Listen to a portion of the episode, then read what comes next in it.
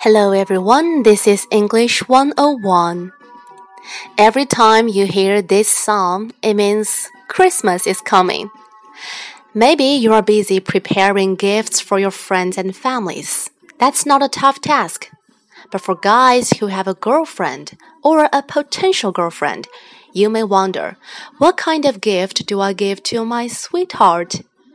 If you're looking for Christmas gift ideas for women in your life, here are some really bad ones I wouldn't suggest.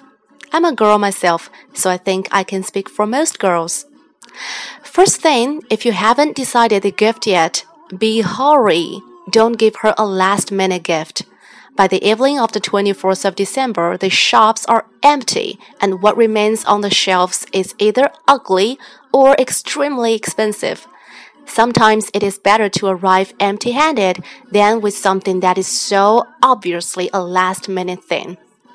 I know, everyone says it's the thought that counts, but only to a certain extent. And remember, don't give her hygiene products.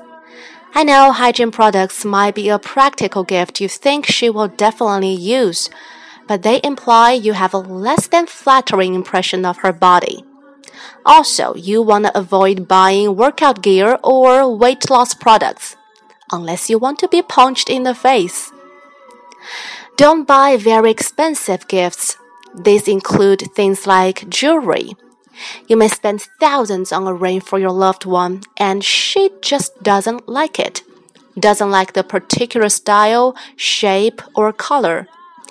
Ask her what she likes before you spend so much money. It is better to spoil the surprise than to waste thousands. And for those who have a potential girlfriend, you definitely don't want to buy expensive gifts.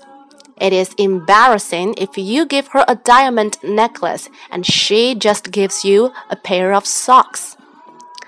Don't give books and CDs. Why? This can sometimes be a great success, but only if you keep in mind what someone's tastes are.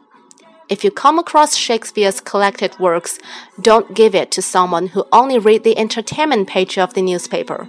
The books will remain unread and unappreciated. And please, please don't send her a photo of yourself. Nothing says narcissism like giving your girlfriend a framed picture of yourself. Don't go down this road.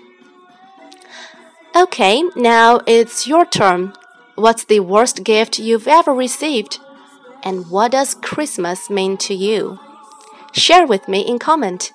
Maybe I will share your idea in the next show. Have a nice day. Bye.